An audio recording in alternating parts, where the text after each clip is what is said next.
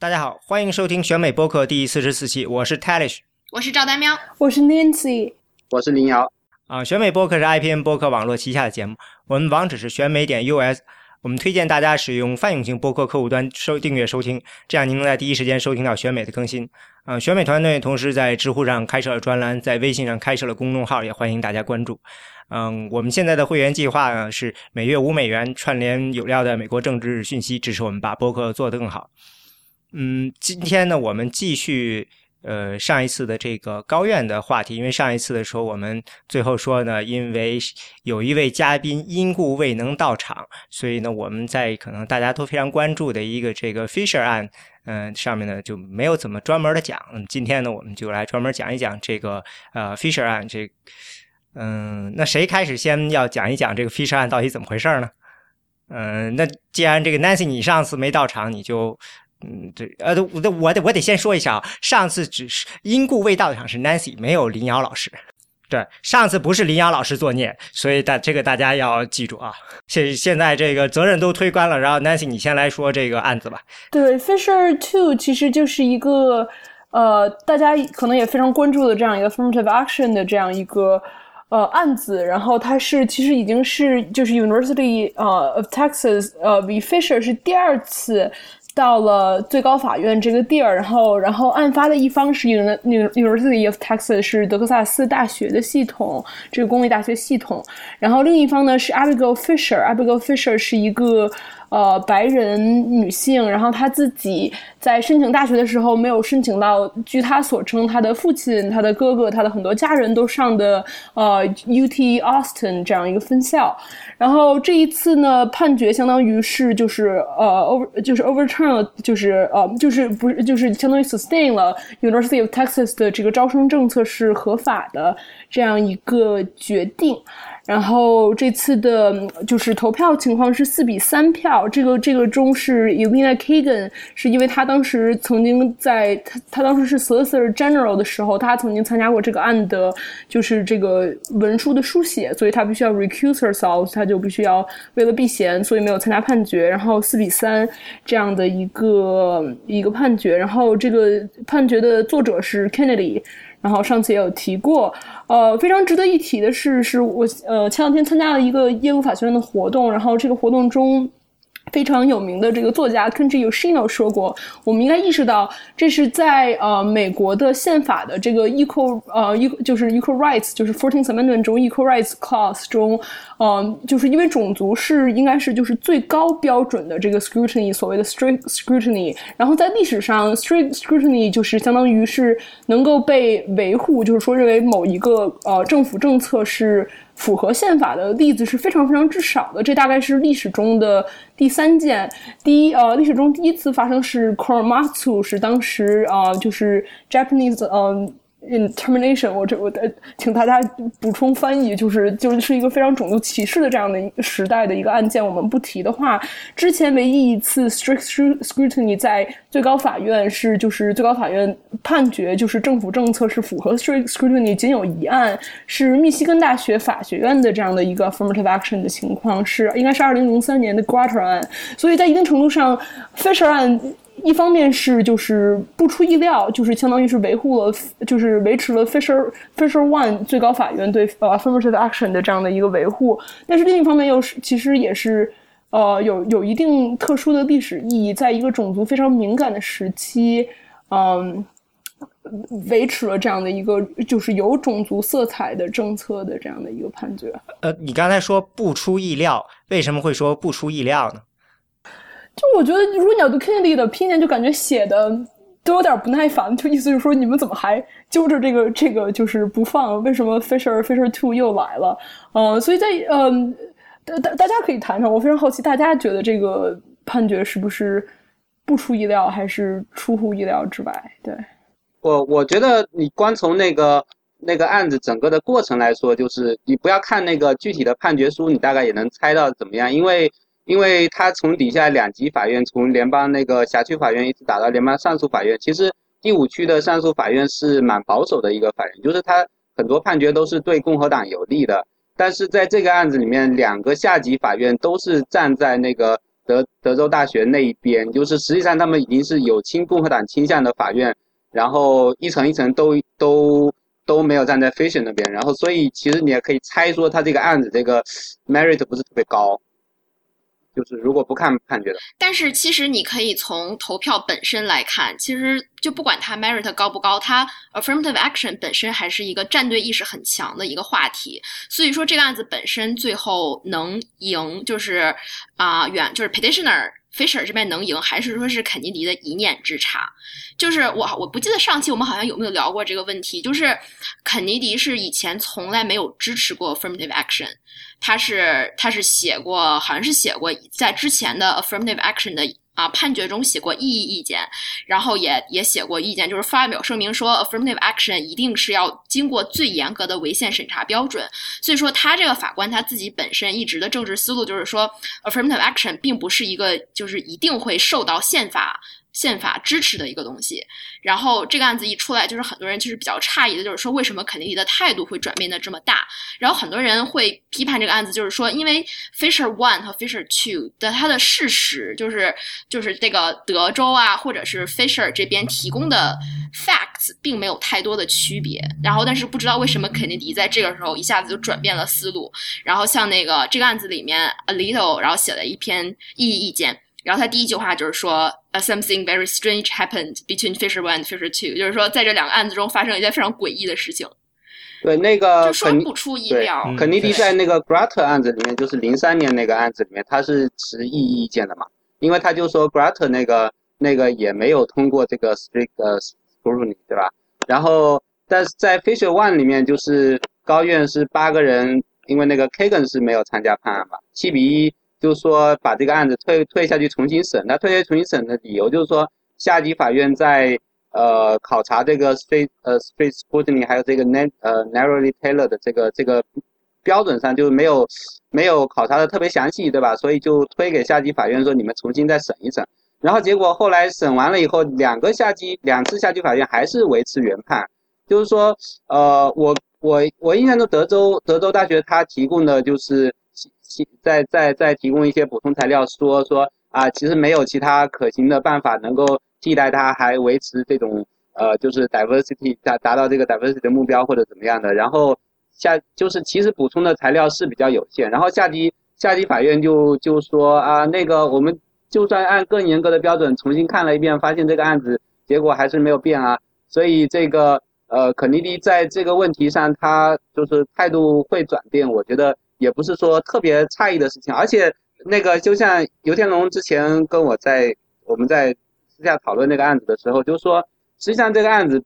并不能算是肯尼迪他真正的有一个态度就是一百八十度的大转弯，因为实际上肯尼迪最后给出的这个判决是非常窄的，因为他并没有说把这个呃，就是说给出一套模式说。你类似呃，就是说达到什么什么标准的全都通过了，就给就说学学校可以沿用哪一套模式，以后就照这么做了。他他是给出一个非常 individual case by case 的判断，就是说现在德州大学呃，我我通过了这么严格的审查以后啊，然后而且你确实证明在你们德州这个环境下没有 alternative plan 可以达到同样的目标等等等等，然后所以我暂时就让你通过这一次吧。但是以后其他的学校呢，那个你们他其实。就就这个意思吧。如果那那些家长们，你们想再告，还可以接着告，我们一个一个再来审。就大概的，呃，我觉得最后的结论是这个样子，非常窄的一个。他管这个案子叫 sui generis，就是拉丁文的说 one of a kind，就是说这个案子是非常独特。就是说我我们只是因为德州是这么这么办的，我们就只说你这事儿行。但是他他很严格的说，因为我们这是最高的违宪审查标准，所以说你以后任何。啊，affirmative action 还是要不断的走这个程序，就是说，是不是没有其他就是 racial race neutral 的方式可以替代？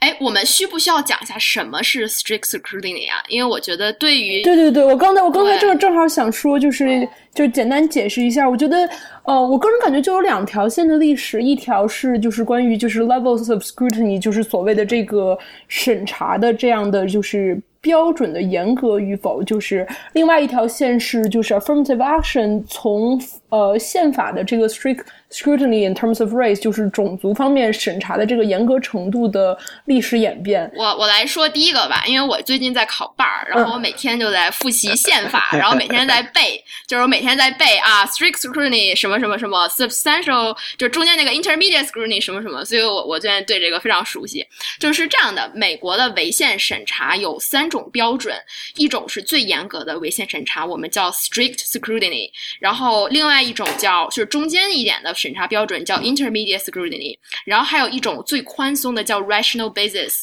就是你从它的名字就可以看出来，最宽松的那种就是说。Rational basis 就是只要你这个法律差不多就可以让你通过宪法，就是说你宪法上是 OK 的。然后什么时候适用这三种呢？就是你看，像我我们现在聊这个 Fisher 案，就是全都是在宪法十四条修正案的语境下讨论的。十四条修正案呢是 equal protection，就是平等保护嘛。所以说，在十四条修正案的情况下，你什么时候来判断一条啊，你一条法案有没有违宪，应该适用什么样的标准？你要看它是根据什么来区分。区分人们来来区分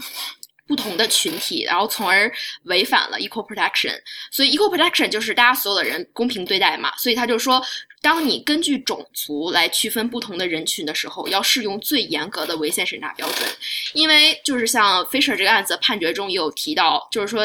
就是美国这么多年形成的这么一种政治上啊、法律上的理念，就是说，当任何时候政府根据种族来啊来划分人群，并且适用不同的标准，一定会有很坏的事情发生。所以他说，任何时候只要涉及种族，我们非常敏感，我们用最严格的危险审查标准。然后其他两条就不用说那么仔细了，但是因为我。最近在考 bar，所以我可以说一下。然后就是像中间的那个 intermediate scrutiny，就比如说你要你根据性别划分，比如说性别歧视，说歧视啊，你这个歧视的女人，这个男女的不同的对待，你用 intermediate scrutiny。intermediate scrutiny 就是说，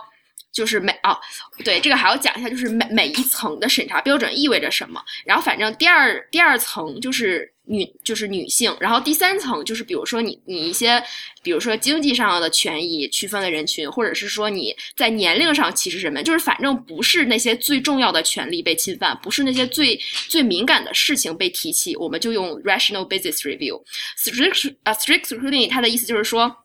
首先啊。但凡这个法案根据种族来区分了人们，并且适用了不同的标准，一定需要有一个 compelling government interest，就是说一个非常非常非常重要的利益在里面。就是你一定要，就是你不能只是说啊，因为不能只是泛泛的说，因为这个有什么好处，一定是一个非常重要的好处。这是第一点，就是它的目标一定是一个非常重要的事情。第二个就是它的手段，就是你的手段一定要是 narrowly tailored。就是说，你要量体裁衣，不能你的这个你的区分人群的区分人群的这个法律标准不能过得不能做得太广。然后还有一种标准，就是另外一种说法，就是一定要 necessary to achieve the compelling interest，就是政府的这个。法律标准一定对于实现它的目标是必要手段。什么叫必要手段？就是没有其他的可行性。现在 Fisher 这个案子中，政府啊不是对政府也可以是公立学校，就是 state action。然后这里面这个学校就要证明，首先我们是用 affirmative action，这是一个非常非常重要的利益，有这个非常的重要利益在里面。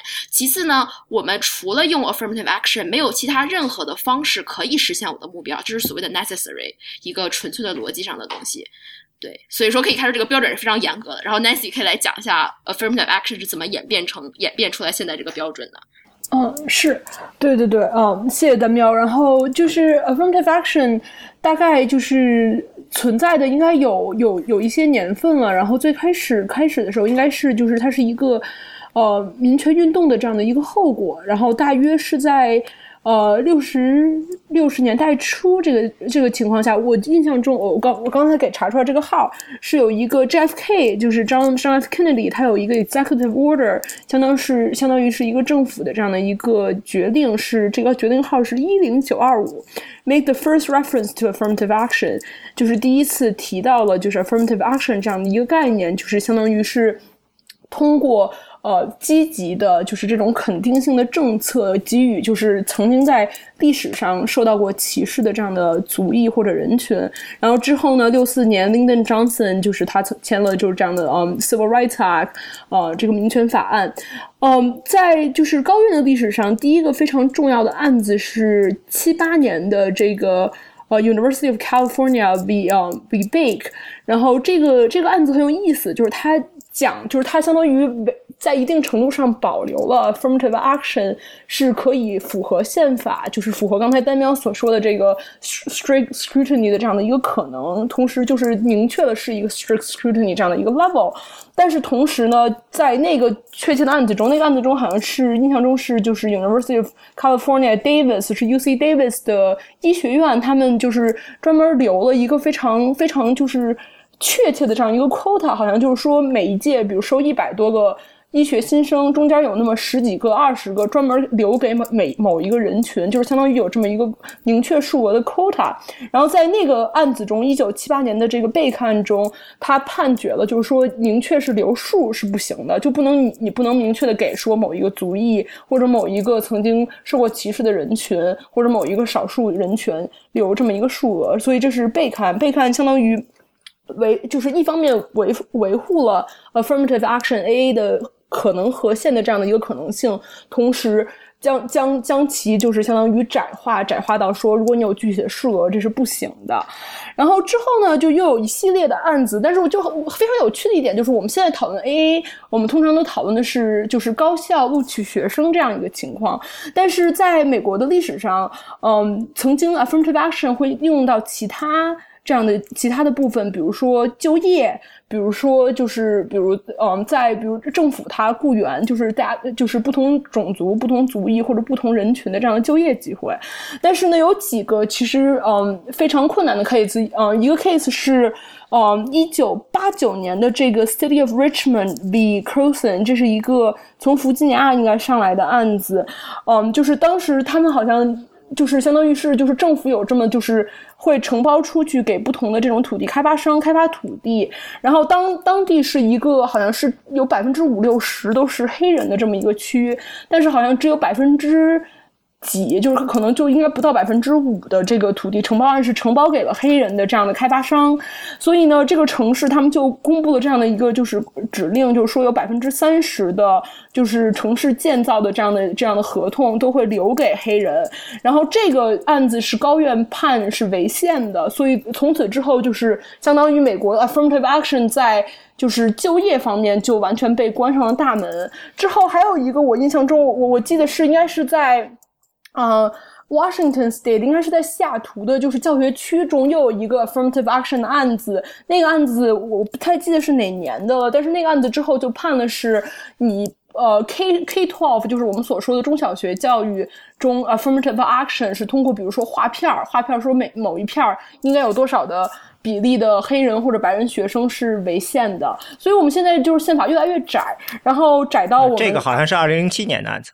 哦，这是零七年的案子是吧？OK。OK，是零七年的案子，应该是决定公立中学、小学只是不是能够用种族来指定学生在哪上学，是吧？上哪上学，对对对，是这个案子。然后另一个，然后之后我们现在在谈的这个法律依据，所谓的 diversity，所谓的多元化、多样化的这样的一个非常其实非常模糊，而且大家并不知道怎样去把握的这样的一个宪法的这个。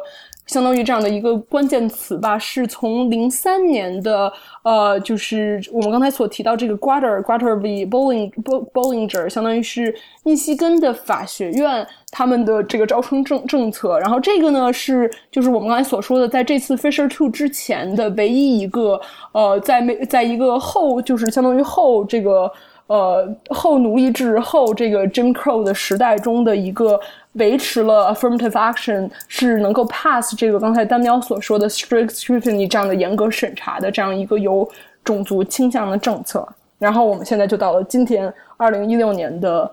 呃，University of Texas，嗯，说到这个 Bollinger，可以说一下这个人，就是其实跟法律没有什么关系，就是他呃 g r a t e r v Bollinger 的这个被告是报的告的是密歇根大学，所以 Bollinger 当年是 University of Michigan 的校长，然后这个人现在是哥大法哥大法学院的院长，呃，哥大的哥大的校长。哦，哥大哥大的校长哦，哥大的校长，对对，哥大校长。然后就前段时间哥大的毕业典礼我去了，然后去了，当时当时我之前一直不知道这个这个哥大的 Bollinger 是这个 case 这么出名的 case 里面的那个 Bollinger，就是非常孤陋寡闻。然后直到那个那个那个校长在台上说啊，我我坐在底下看这个单子 Bollinger，我想，哎，这个姓很很耳熟啊，这个人是谁啊？然后我就 Google 了一下，发现啊，原来他们是一个人。然后当时当时有种打开了新世界大门的感觉，这是曾经非常无知。包令姐，包令姐，我是就岔开话题啊。包令姐这个人特别特别搞特别好玩的一个人，因为她有点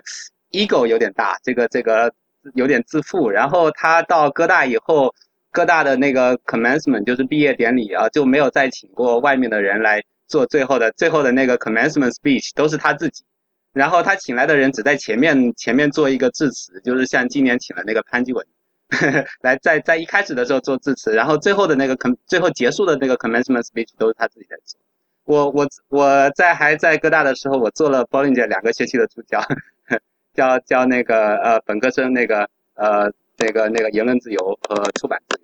我觉得，我觉得像他这种人，应该对自己的名字出现在这么一个重要的案例中很自豪。对他，就是大家非常的得意，永远要提到 Bollinger，Bollinger，Bollinger。但是实际上大家都提的都是那个 Grater 和 Gratz。对，因为当时同时打了两个案子嘛，两个案子都是 Bollinger，就是除了那个 Grater vs Bollinger，还有那个 Gratz vs Bollinger，对吧？对，所以以后大家为了区分开，就就只提前面的那个，不提后面的。Bollinger，这也是好惨。对，就是当年一时风光，然后后来大家一区分，干脆不用他了。谁让你当年打了两案子呢？啊，我我说一个 trivial 的一个，我我那天在听这个 Fisher 案的庭审，我怎么记得他提到了这个最早的这个 affirmative action，我怎么觉得那个不念 bake，应该好像听着念 bucky 呢？OK OK，我从来没有，我从来没有没有没有就是搞清过搞清楚过这个到底念什么，因为我看过，就是因为我之前有一个朋友，他的名字是 B A A K E，然后我们还就此讨论过，就说这个不同版本的到底应该怎么发，就是比如一个 A 两个 A 一个 K 两个 K，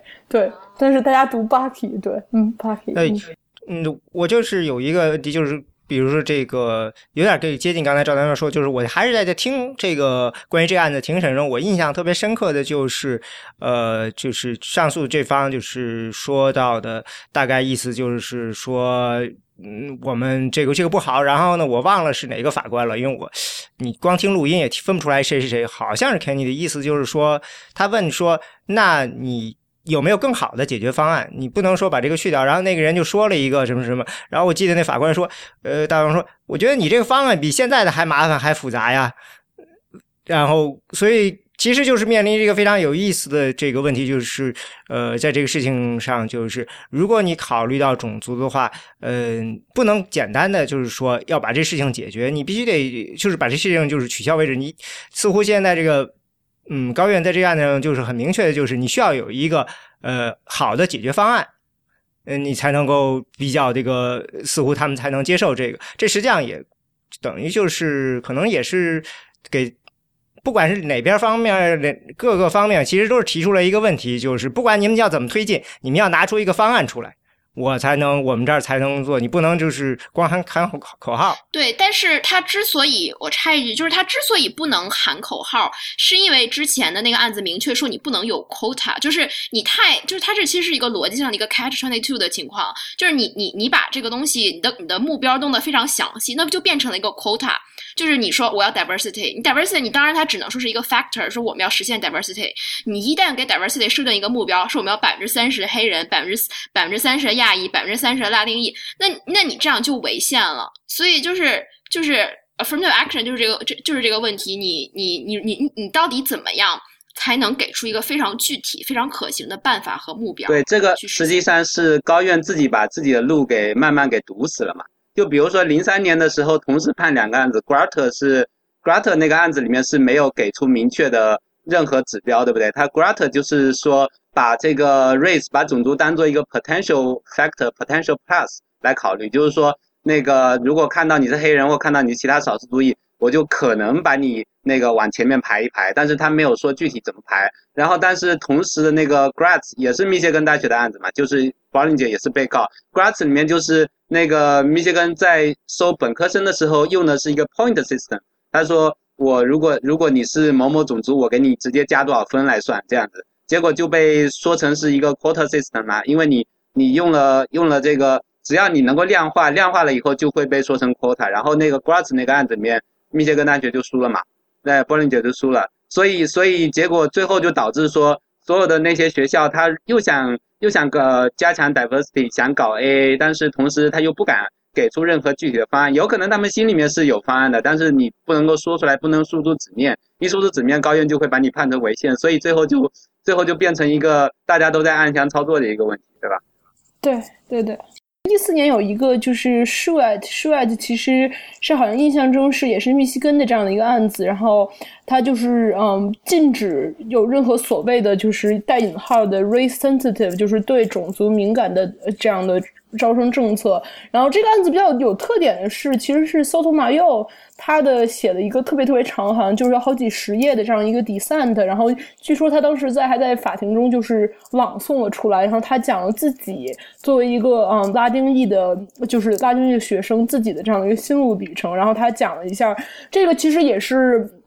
目前就是刚才刚才刚才林阳老师所说的，就是高维把自己给封死，就是现在只有所谓的 diversity 这样的多元化、多样性这样的一个。标准，但是比如说，呃，affirmative action 最初设置的就是，比如说想弥补历史上的种族歧视、种族偏见等等这样的目的，不能够再成为一个符合宪法的这样的实施 affirmative action 的理由。所以在一定程度上，就是说高院堵死了各各种路径路径，然后留下了这个 diversity 多多样化、多多元化、多样性这样一个词，但是就是学校却又不能够。呃，明说他们要考虑种族，他们要考考虑什么样各种各样的历史等等遗留问题，所以我觉得就是高院把自己整的其实是对有一些有一些不堪在这方面。我刚就是想到了 Fisher 这个案子里那个阿利托的那篇异议意见，就是你读完肯尼迪，然后再读阿利托，你就很明显发现这两个人的逻辑是对不上的。就是阿利托的指责，其实就是像我们刚才讨论的，就是说。呃，什么叫最严格的违宪审查？是一定要证明有非常重要的利益在里面，并且没有其他的方案。那你这里并没有告诉我你的利益是什么，你只说 diversity，你怎么定义 diversity？像阿利特就说，这里面啊，德州大学说我们的目目的是实现 a critical mass of a critical mass of minority students。但是你怎么定义这个 critical mass？就是什么叫就是怎么翻译 critical mass？就是这个非常重要的一波人，就是有有很大一波少数族裔在里面。临界质量。对他，他就是从那个从 Grater 那个案子来的嘛，因为 Grater 那个最后呃，密歇根法学院其他理由都被推翻了，只有那个 critical mass 和 diversity 这这一点被那个 O'Connor 给接受了嘛，所以最后大家就只能用这个词，没有别的路可以走了。对，然后对，其实对我觉得阿雷托这点很有道理，但是又逻辑上有点想不通，就是的确你想想。最严格的违宪审查标准是应该有一个明确的定义和一个可操作的办法，让高院来审查。就是你现在连你的目标都解释不清楚，高院怎么审查？然后他既说不清楚他的最终想要实现 diversity 这个尽头在哪儿，就是你永远都可以说我没有实现这个 critical mass，我的我的 minority 学生还不够多，那什么时候才是真的有 diversity？就是像阿利托，就是基本全篇就在说说你这个你你这个没有明确的明确的定义，然后你也没有论证说你的这个啊其他的 race neutral 的手段不能实现你的目标。但是他整个说来说去，我就想，那这不是你们自己曾经给出的规定吗？就是你们说你不能有一个明确定义，你不能明确的说种族要占多少因素，你只能是这么一个模糊的 diversity。你现在又让人家。啊，然后给你给出你一个明确的目标，就是没有人可以定义 diversity，除了用真正的这个 quota 的方式。对，这个就是你刚才说的二十二条军规嘛。因为你如果叫人给出一个明确的关于什么是 critical mass 临界质量的定义，那你就必须要要德州大学说清楚，说比如说我希望我们学校的黑人学生达到百分之十五。然后这个就是一个临界质量了，但是你一旦把百分之十五这个东西说出来，你就是 quota system，然后所以你就违宪了，所以最后只只好大家都在那边就是绕来绕去的打马虎眼。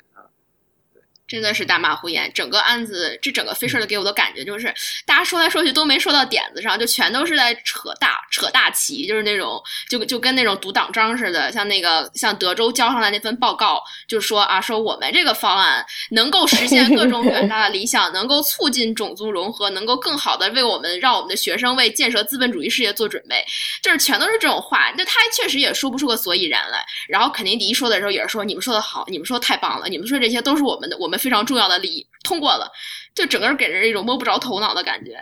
对，我我就我就在这儿，我想其实想插一句，就是，嗯，就是其实我们在历史上是有一个机会不使啊。Diversity 的这个就回到刚才所说的这个七十年代的那个 Croson，就是弗吉尼亚的那个 Richmond v. Cro 呃 Croson 是就是刚才所讲的那个土地承包商的这个案子。这个案子那个非常其实非常值得读的是 Thurgood Marshall 写的一个 Dissent。然后这个 Thurgood 呃就是 Thurgood Marshall 自己作为一个民权英雄，他说就是 Croson 这个案子，嗯，相当于是 affirmative action 和美国历史就是在种族平等方面的一个退步。然后在他的 Dissent 中，他明显明确的。写出他认为应该采用的一个就是这样的，就是来判断是否违宪的标准是这个政策是否真正的有效的能够 remedy past discrimination，是否真正的能够就是弥补在历史上的种族歧视，同时而同时足够的狭义，足够的 narrow，所以就相当于嗯在。不是在高校录取方面，而是在就是 employment，就是相当于是工作的这样的一个权利方面。曾经我们有过一个措施的来广义理解 affirmative action，同时能够就是。就是相当于是 move beyond 刚才丹喵和林阳老师都说的这个 cash twenty two 这样一个局面的机会，就是我们现在我们现在剩下的是什么？我们剩下的只有高校录取，我们剩下的只有 diversity 这样一个大家都不能理解、都无法定义、都无法量化的这样的一个词。但是其实，在历史上，affirmative action 是有更多的、更广义的这样的机会的。但是。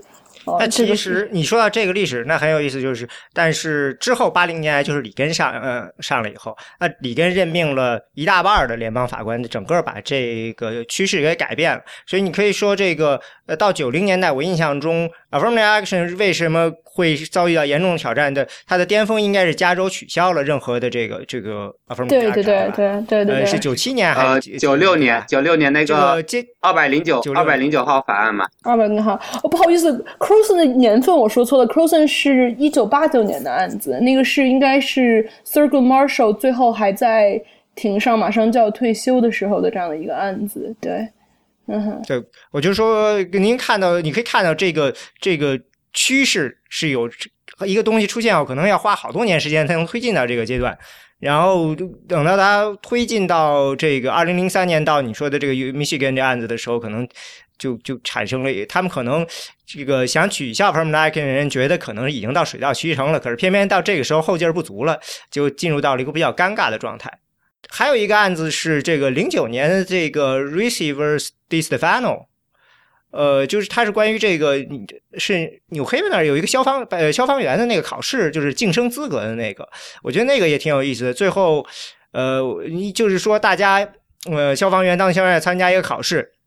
那考试的这成绩合格超过多少就有竞争机呃晋升的资格。到最后，但是呢，市里可能是把大家的这个考试成绩就等于是就是无视了。这可能，然后他们就抗议说，是因为呢，好像成绩好的是十五个白人加一个蜥蜴。然后呢，意思就是说，那个因为没有黑人的成绩好呃好，所以呢，别白人也没有得到晋升的机会。最后高院就认为这个市里的这个做法是不对的。嗯，对，这个特别有意思。特别有意思，我们当时宪法课老师有一天突然早上突然来，就给每人发了一张卷子，然后上面有就有这个题，然后我们大家都做的就非常的。迷惑就是我们做这是什么题？是一个就是比如说关于什么公民认识，然后就有点有我估计可能公务员考试就是这个感觉，反正。然后我们做完之后大家都一脸就是一脸茫然，然后老师说这就是当时他们那个在那个就是消防员做的那个考试，反正怎么着感觉就是跟你能不能消防一点关系都没有，对 对。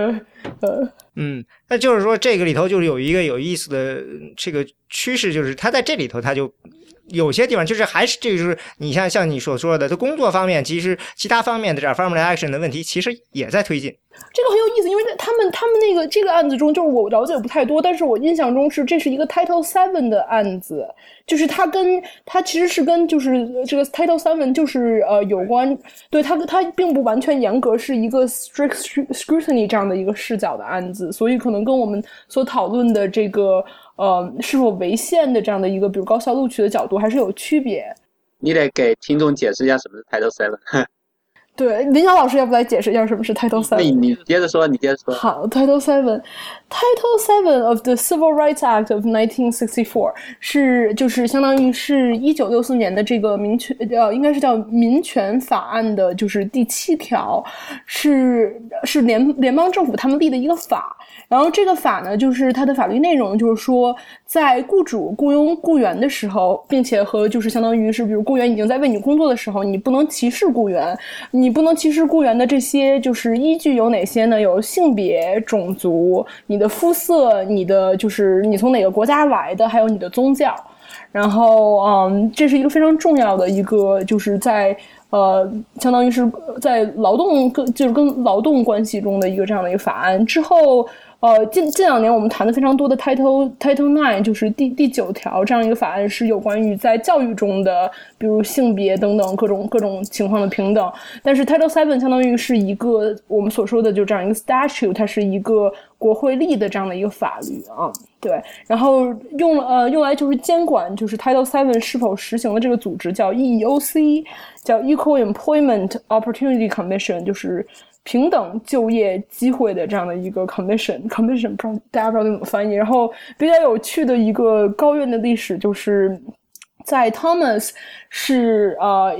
成为最高法院的法官之前的很久之前，就在他做法官之前，他曾经是 EEOC 的头。然后他在 EEOC 工作的时候，曾经认识了一个姑娘叫 Nita Hill。Nita Hill 就是我们后来所所知道的，在呃 Thomas 的就是。进高最高法的这样的之前，曾经在国会面前 testify 说是在 Thomas 在 EEOC 的时候曾经性骚扰过 Nita Hill，呃，所以就是这就是有这么一段历史，所以大家可以了解一下。然后今年年初的时候，HBO 呃有一部这么有一部片儿是我非常喜爱的 Carrie Washington 主演的，Carrie Washington 演的是呃 Nita Hill，然后这部片的内容就是在 Thomas 就是要成为最高法官的。这个之前的这样的戏剧冲突和这个关于他有没有性骚扰 Anita Hill 的这样的一个历史讨论。那我刚要在通讯里写，我觉得这事儿特别讽刺的一点是，EAOC 是负责接受各种关于性骚扰的这种对对对对的地方。对对对，真是这这也是醉了。所以啊，对，但是我们现在我们跑题了，我们要从 Title Seven 要回到我们刚才对 Affirmative Action 的讨论。对，呃，对 Affirmative Action，我我有两个问题啊。这个一个问题就是说，那这个现在说的都是公立大学，这私立大学的我们应该怎么看？还有一个是这个案子出来了以后呢，我记得我有一次听 Jeffrey Rosen，他就在说，他说，呃，他觉得还是有意义的这个判决，因为他觉得这个案子，呃，给其他的一些大学提供了一个。这个模板式的东西，他们可以模仿着这个 utility，就是说弄这样的一个呃形式，可以就是至少可以借鉴，然后呢照着这个回来，至少就是你可以拿这个当挡箭牌。当然具体怎么用他也没有说，但是他觉得这是呃这个虽然弄得很狭窄，但是别人可以呃认为这是一个可操作的模板。具体怎么说我就不太清楚，但是他的确有这个这个地方。啊，另外有一点就是。先纠正一下上一次播客中，我觉得我有一个地方实际上说的没说对，呃，就是关于这个 UT Austin 的这套呃这录取的系统，因为我上次说的是这百分之呃，我们都知道在这个在德州的时候是说的是，嗯，如果你的成绩是班上的前百分之十，你可以就可以。如果你申请 U C Austin Austin 就应该录取，这是呃我或者申请其他的公立大学，他就要录取你，这是理论上是这样。但是呢，在 U T Austin 跟这个德州呢，后来呢重写了关于这个录取的法律以后，就是说呢，呃，让 U T Austin 按照这个每个班的成绩最好的学生的比例，先收到他的呃他可以招生的总人数的百分之七十五，然后剩下的百分之二十五呢是按照呃这个其他的方式来这个等于是按照申请来。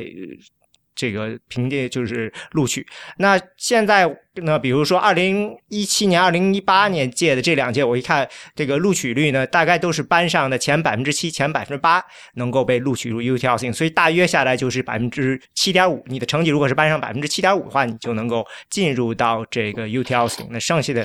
正好就就。反正是我当时看的时候就理解成了，他把他这个标准变成了呃录取前百分之七点五，实际上只是就是说他要录取百分之七十五人，要正好是呃落到了这个大概百分之七点五左右的这个范围之内，是一个碰上了，而不是他们规定说把这个改成了百分之七点五。这个先对，然后他。每届招的所有的人里面，大概就是百分之七十五的人是通过这个所谓的呃前百分之十计划，就是 top ten percent plan 招进来的，对，剩下那一小撮人才是就是这个案子的主主要的围绕的地方，就是说啊，你考虑了种族，因为剩下的百分之二十五的人是所谓是全面评估，就是所谓的 holistic review，就是你要考虑你的文书啊、你的成绩啊、你的什么、你的个人各种各种个人成就啊、家庭背景，然后肯尼迪自己说，在这个。啊、在这方面的考虑中，你的种族只是 factor factor factor，就是很其中很小的一个因素。然后通过这一部分招进来的人，大概占他每年招的人的百分之二十五左右。这个 holistic 这词也非常的虚啊，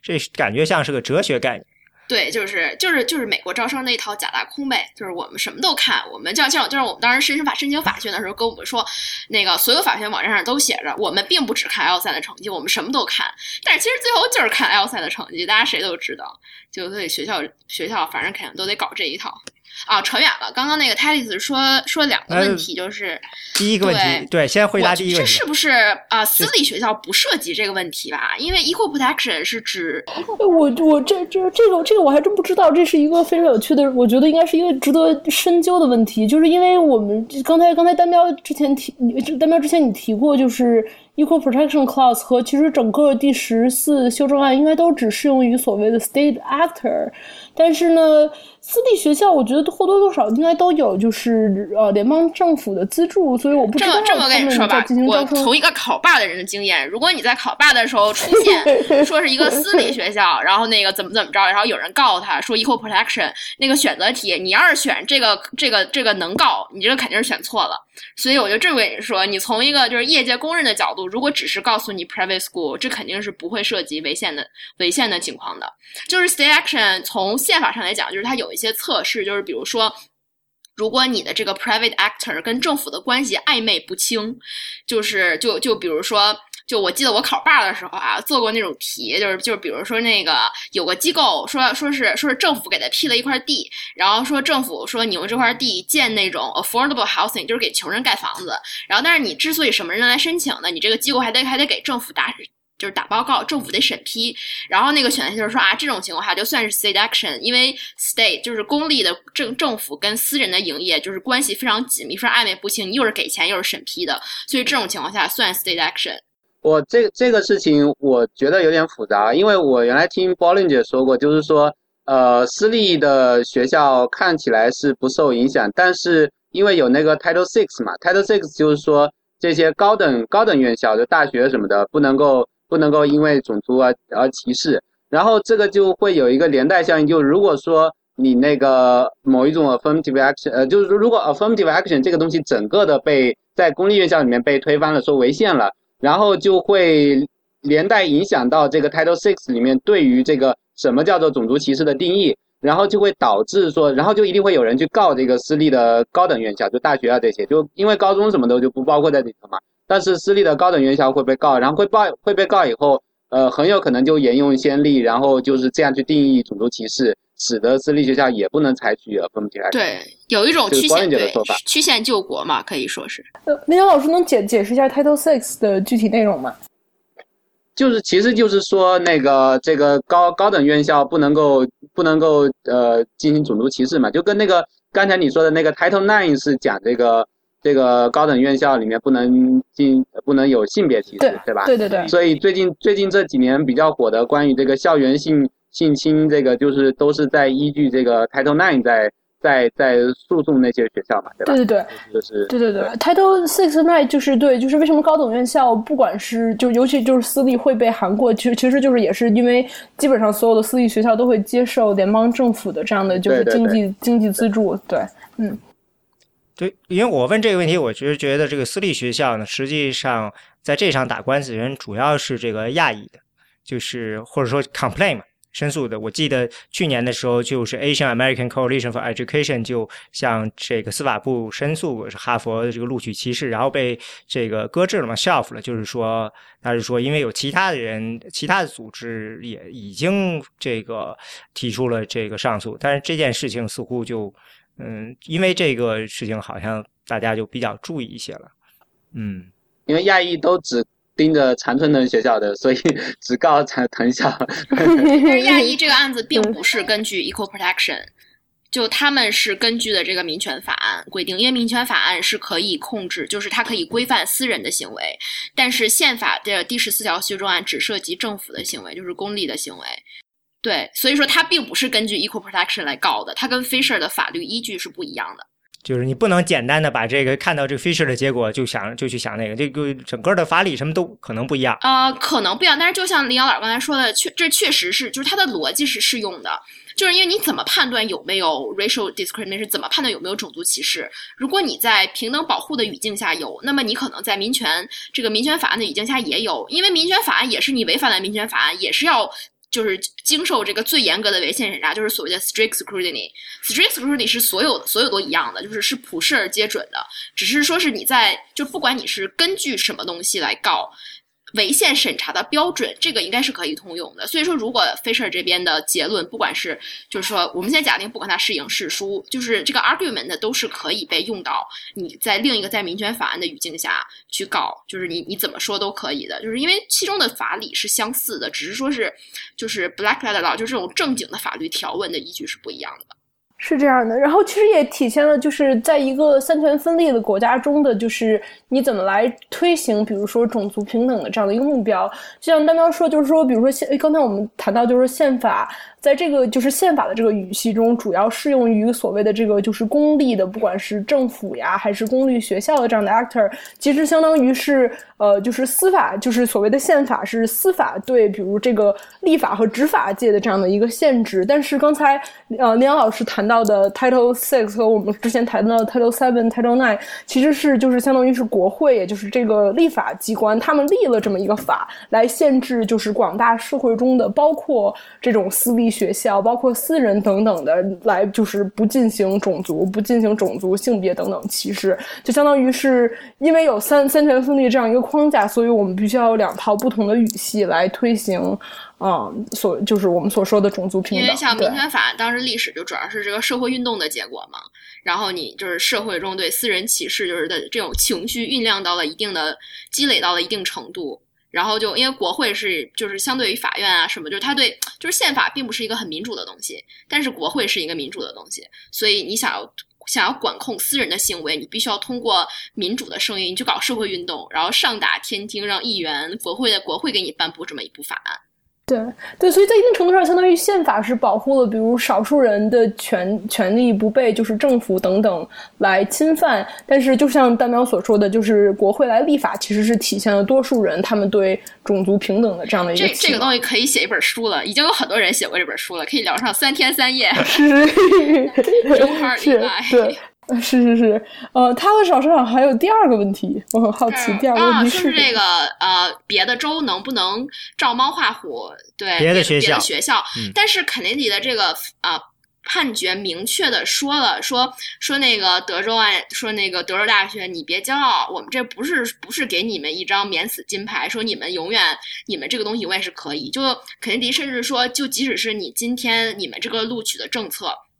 放到另外一种情况下，就比如说十年后或者是一年后，我们可能就说不行了。但他没有给出一个时间概念，他就是这个意思。他就是说，我们今天仅仅是严格的看今天的情况，说你们这个东西可以。就是虽然说肯尼迪他的论证并没有，并没有体现出德州的这个。啊，招生计划有多么的独特，也没有说它到底厉害在哪儿，为什么就合宪了？但是就是他，他就是用了很多语言说大家不要有样学样。我们并不是说所有东西都会都会接受，然后而且并且警告德州说说你们不要以为今天我们让你们过了，你们永远就合宪。你们回去要不停的来审查自己的东西，就是来审查自己的招生标准，来看自己是不是真的做到了，就是实现 diversity，然后又没有歧视，又没有种族歧视，又没有过分的偏袒一方什么什么的。对，我还注意到他们在这个至少在，我就听他们在庭审时候辩论的时候，我感觉法官对于这个 segregation 就是隔离非常的担忧。他们的就是比如说，我刚才我们说德州是说的是你按照每个班的前百分之十，你可以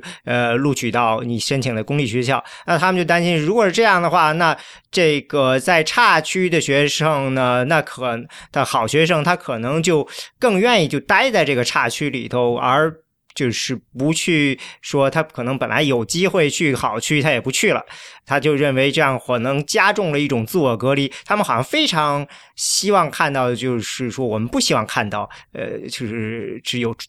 这种加重这种自我隔离的现象。我我没有听庭审，但是我觉得这个。Concern 就这个担忧有点奇怪，因为呃，就是你会加重，就是德，就刚刚我们聊过，德州是两套录取体系，呃，一个是前百分之十计划，另外一个是所谓的全面审查嘛，就是会造成隔离的仅仅是这个前百分之十计划，因为前百分之十计划是说，不管你在哪个片儿区，不管你是什么样学校，好学校坏学校，你前百分之十都能进，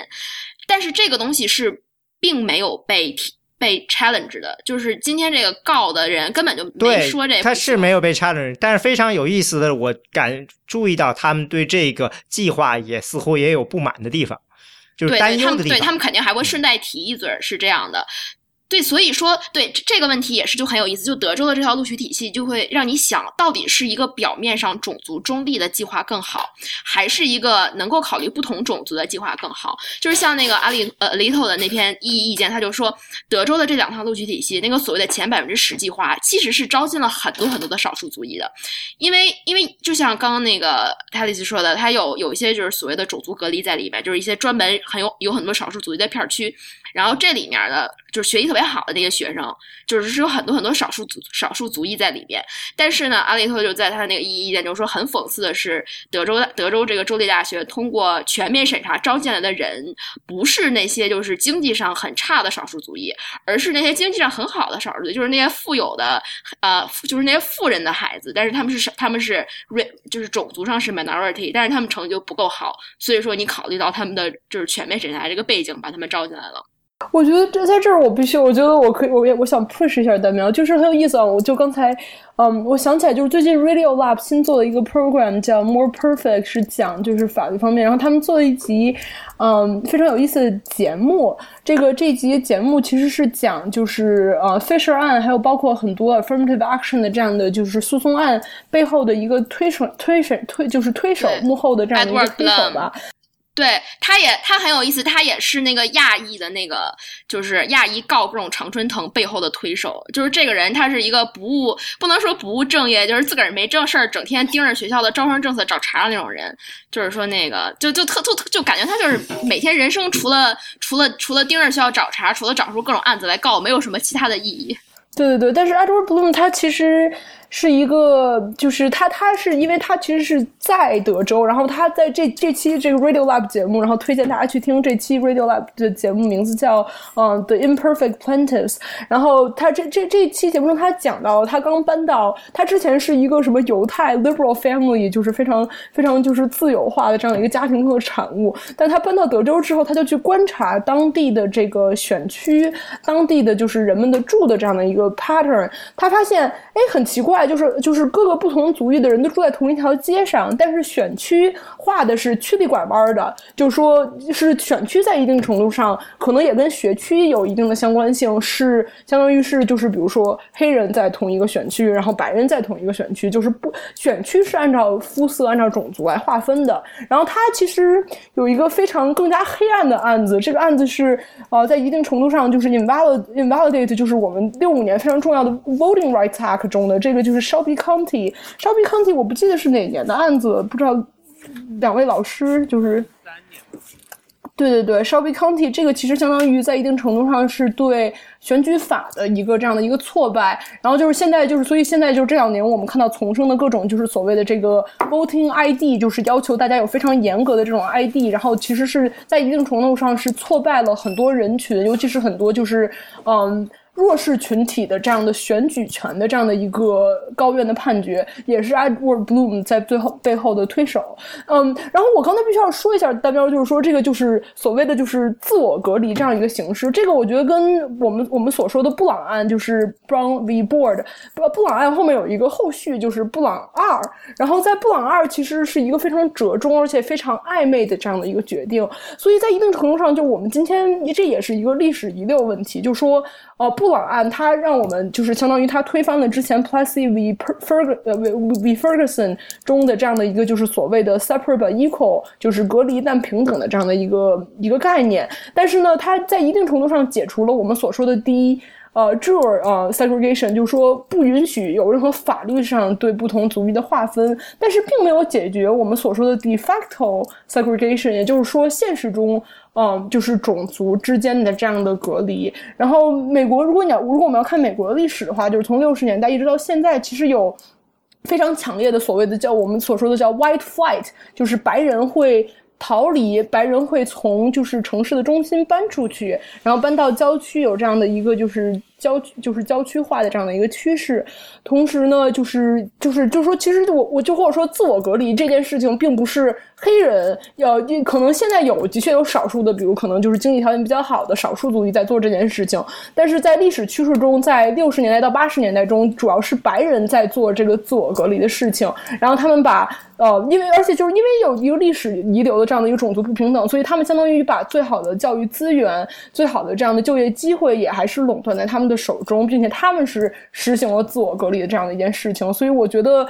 嗯，我们来说少数族裔，他们想自我隔离，来来在比如说在 affirmative action 中占优，我觉得这是一个和白人仍仍旧占占有主要的这样的教育和就业资源，呃，来比相对相对相对来说是微不足道的。嗯，这是个人观点。所以说这个时候。在大学的阶段，你用 affirmative action 就有点太晚了。就是你如果真的想要搞 affirmative action，想要给少数族裔把他们台阶垫高，让大家能够在同一个起跑线上，你应该就是说，就是政府的角度或者说宪法的角度，你公公权力能做的事情是从就是所谓的 K twelve，就是你的就是这种基础教育来加强。就是在现在，就比如说已经有这个自我隔离的现实的情况下，你在试图通过。就是这个德州，不管是就是各个州立大学这所谓的 affirmative action 的方式，把少数族裔强行送到考大学的校园里面，让他们在大学的阶段再去融合，就是在这个时候再去促进 diversity，会不会有点太晚了？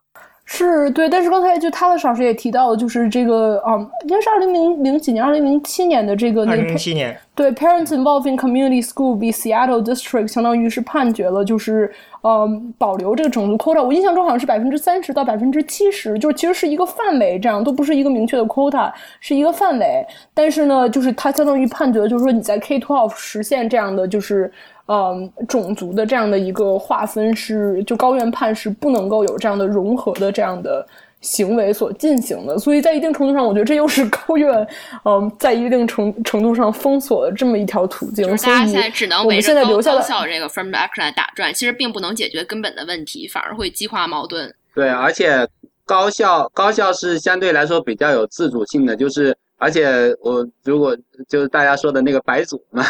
那个高校就是。这个比较有左翼倾向的人在控制，就他们愿意做这这样一些政策上的调整。但是，如果是更呃基础教育这一方面，很多时候是需要那个州议会来立法，或者是甚至比如说包括像学区房，还有包括这 white flag，还有包括除了就是说白人有的可能是搬到郊区，有的可能暂住城城区里面比较好的地方，但采用那种 condo 或者是业主联合会的方式，然后。阻止少少数族裔的人搬到你这栋楼里面来，对吧？比如说对少数族裔的人收特别高的定金，然后或者是或者是那个业主自己会定一条规矩说，呃，那个对于搬来的人我们要进行资格审核，只有所有业主都投票通过以后才能让你搬进来，就你你有钱你也搬不进来。这样的话就是对这样这样的呃实践在在很美国的绝大多数地方都还是存在的。然后你需要打破这种。呃，种族的再隔离，要把这个社区的资源给平摊开，等等的，需需要这个地方政府啊、州政府这方面去立法通过。但是，但是这个美国的这些保守势力太强大了，这个这个在立法方面基本上是没有什么作为，就等，所以所以最后等于说，呃，确实可能到了高校阶段再来纠正这个东西已经太晚了。但是这个是基本在美国的政治现实之下。目前为止能够做的一一就能够动的一小块蛋糕，只有在这儿了。再再早一点，就是根本就就动都动不了。呃，这一点我持异议。呃，我先说为什么呢？就是说，呃，事实上，我认为很多比较 liberal 自由派的州呢，这个问题反而严重一些。我举例吧，嗯，在德州，德州的黑人和白人的高中毕业比例是几乎一样，没有区别，都是百分之八十五，就是中学生。这是几乎是在所有州中做的最好的了，其他州都是传统上教育比较强的这种中部州，像 Iowa 这样州，他们的差这个种族之间的差异相对比较小，因为他们一整体都非常高。嗯，绝大部分的州就是说做不到这点，所以嗯，我个人在对德州的在这方面的经历，我觉得他们在这上头做的嗯还是挺不错的。你不能说因为他们呃这个保守，他们这个上面嗯怎么说呢？反而我个人注意到的是，他们主要方法还是通过呃这个贫富差距来分割这个事情。嗯，就是说。本来房价挺便宜，可是我就不造小房子，那这个区你没办法，大家就都是只有年收入得多少以上的才能进来，有这样情况。但是呃，整体上我觉得他们在教育上，在这一点上，呃。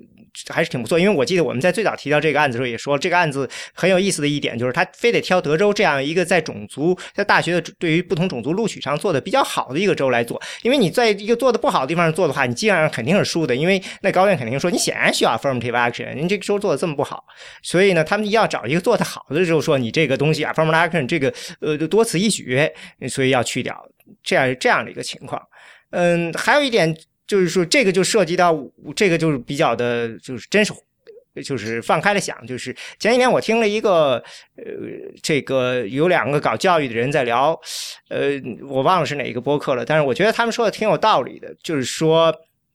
嗯，我们通常情况下对这个小中小学教育的概念，其实中小学的本质上，你对他们的区别就是不同的小学，那他们的呃评价跟标准都是同一个考试，嗯。然后他就作者说的一个，就是不是作者了，就是那个里头主持人当时就是说，呃，很多家长对大学的概念也是这样的，他们就是说大学就是个品牌，你进去了，相当于是个投资。那你投资时候，他们就是简单的就是看一个，比如说排名。呃，事实上这个概，他认为你对这个教育的这个理解呢，这个是停是落后了。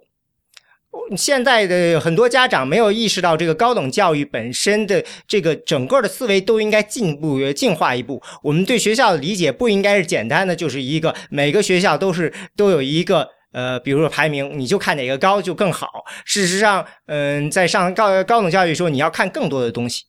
不仅是简单学校排名、专业排名，甚至说这个专业是不是适合我来上，它的呃，你你。的投资回报是不是划算？因为现在呢，不管是公立学校，呃，就算公立学校，你的学费其实也相当高了。所以说，这变成了一个呃很重要的投资。嗯，整个这个高校到现在跟以前，我觉得最大的区别就相当于是说，以以前的时候是真是就是说，呃，学校掌管一切。那现在的时候呢，嗯，学生交的钱越来越多的情况下，那是这个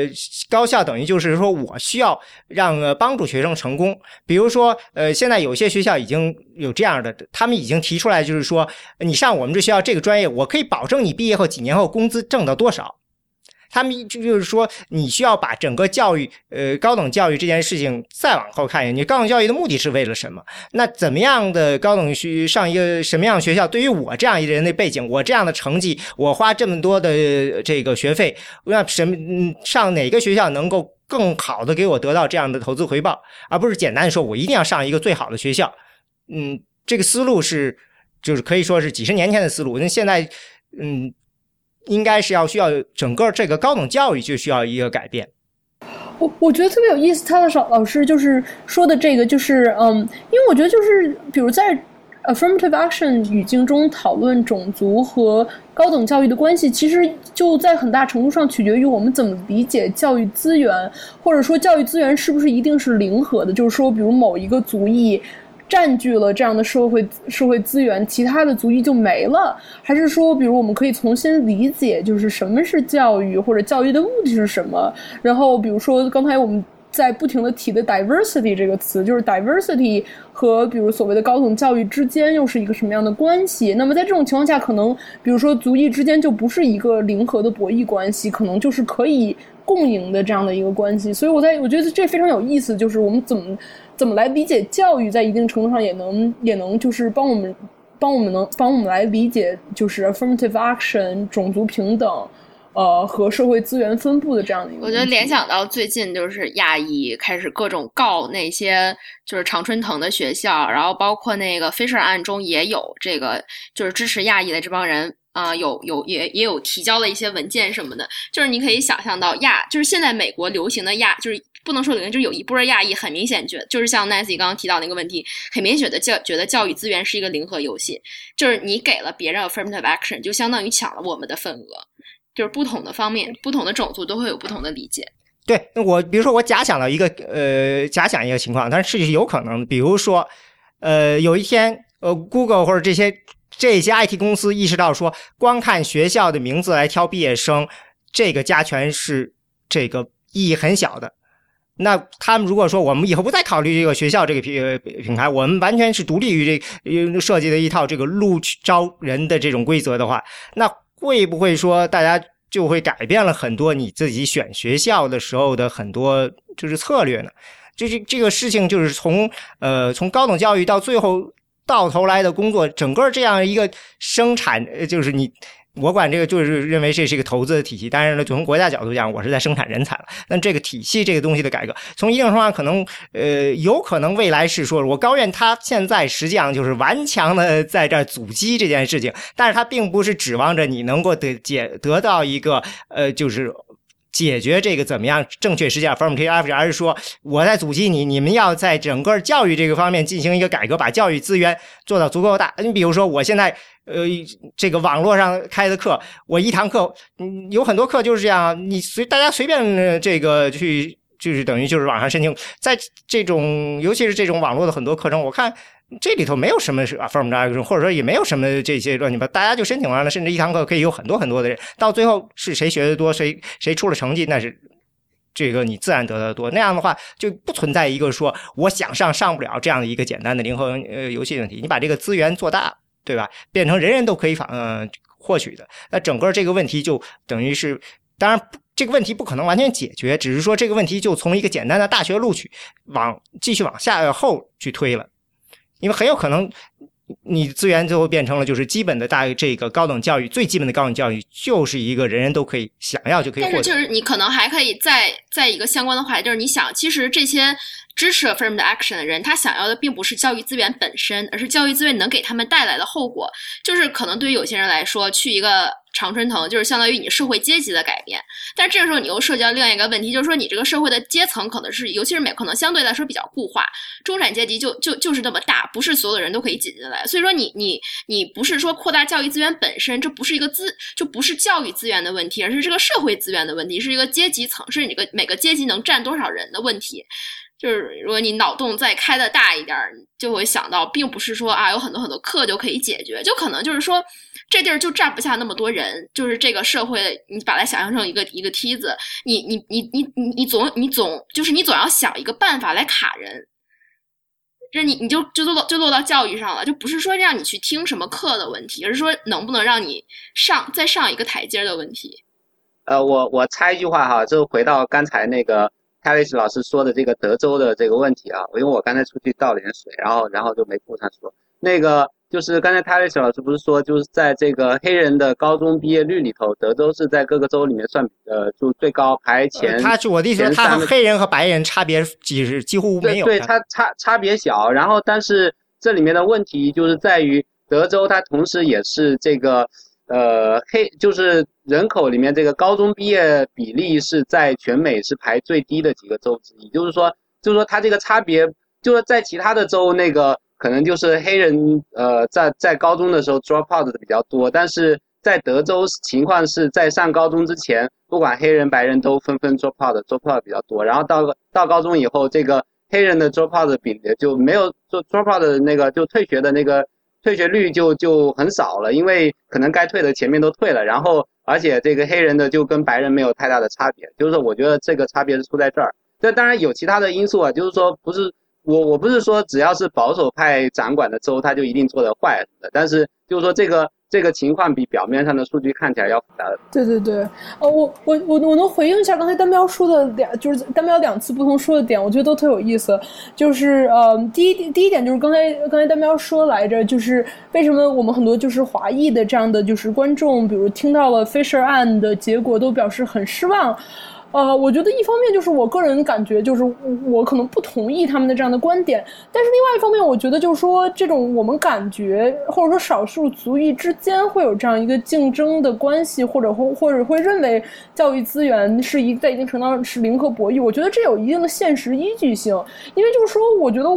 美国社会还是一个。所谓的 white supremacists，就或者说，其实白人在一定程度上是处在一个至上的这样的一个 majority 的这样的一个地位的，所以在一定程度上，如果不能够挑战，就是如果你就说你相当于是，如果你是一个肤色是白人，就是你不能挑战这样的。呃，所谓的优越性的情况下，少数族裔在一定程度上就会存在竞争关系，而且他们不能够呃团结在一起。但是，其实当他们如果能够团结在一起，是具有能够去挑战这样所谓的这个 white majority 的这样的一个可能性的。这也是一个个人观点。然后刚才代表还说一点，我就是代表之后第二句说，我觉得也有一个非常有意思的一点是，就是我们讨论相当于讨论到了一个种族和阶级的关系，就说。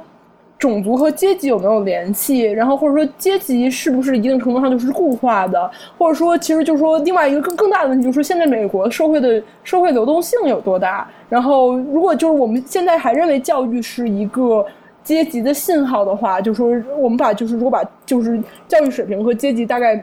大概对等起来，那么有没有实现？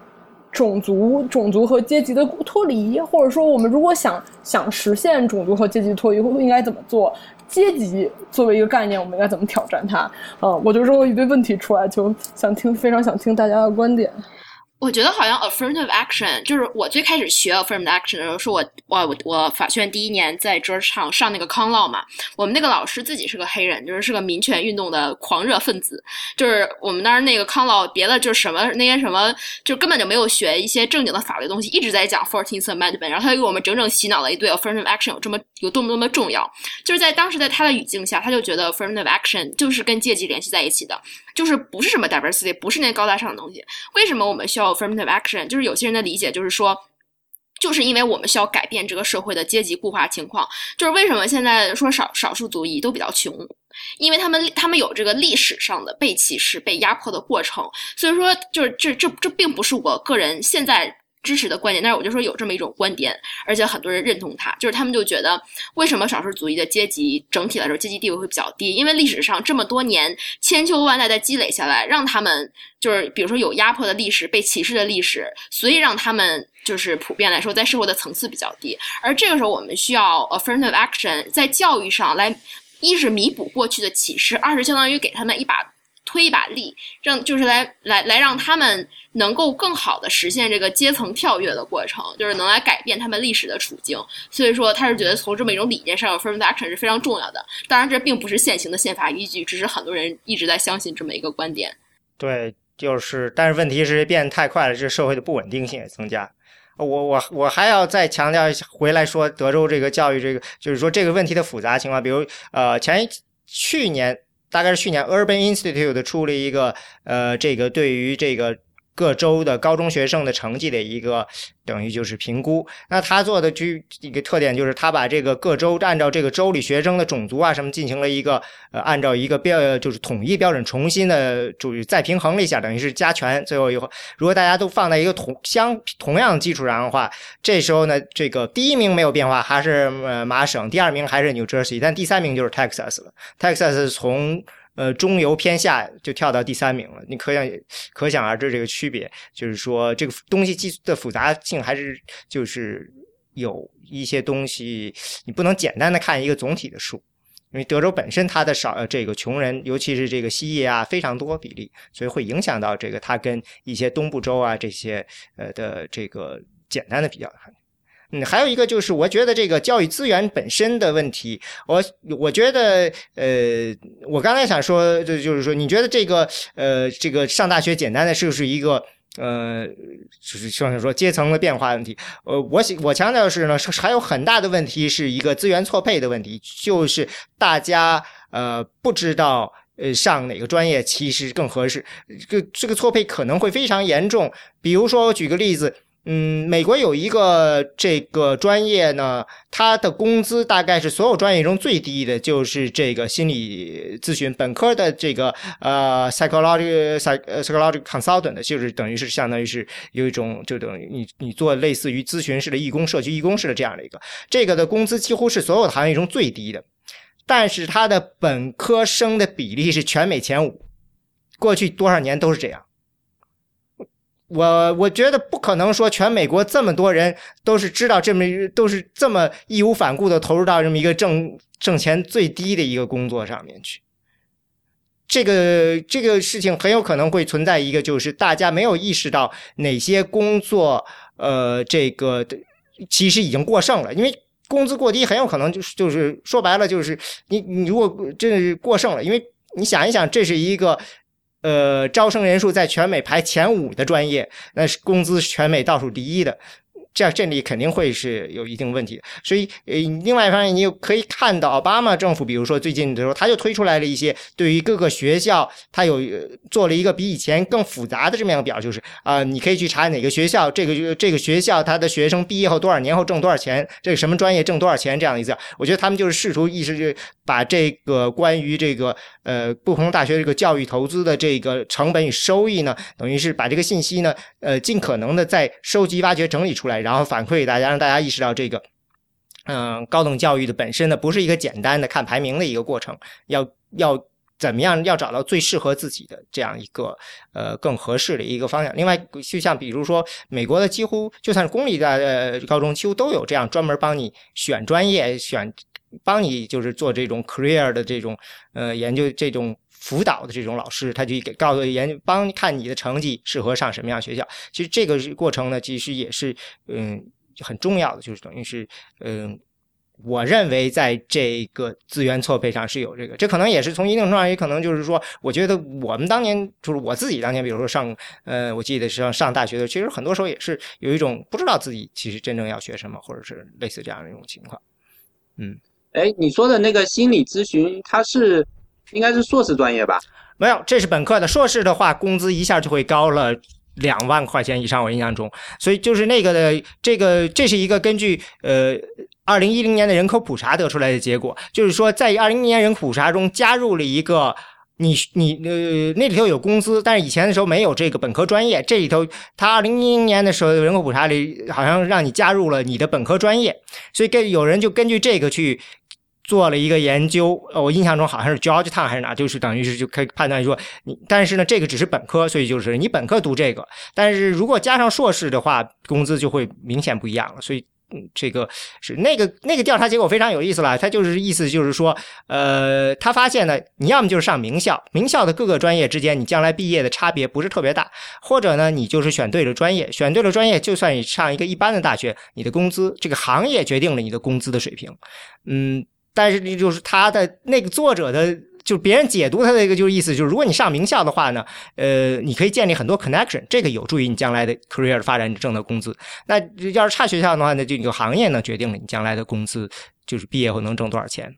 当然，这是也是一大家就是属于比较呃粗糙的对这个理解，因为就是说现在关于这个教育高等教育的这个投入与回报的这个东西，大家开始意识到了后呢，开始呃就是不满足于原来简单的这么样一个排名了，以后呢，开始大家开始收集更多的信息了。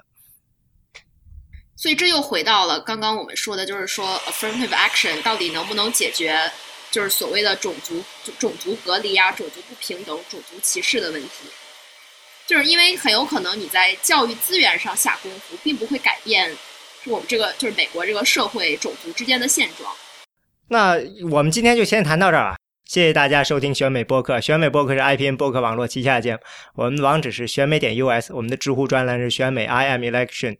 嗯。我们的新浪微博是 at 选美 M election，中间没有空格。我们的 Twitter 是 at 选美 US。对美国政治动态有兴趣的朋友，欢迎加入我们的会员，享受会员专有资讯，支持我们把播客做得更好。最后，欢迎大家收听 IPN 播客网络旗下其他的精彩节目：一天世界、未知道、内核恐慌、太医来了、流行流行通信、硬影像、无次元、博物志、陛下观和时尚怪物。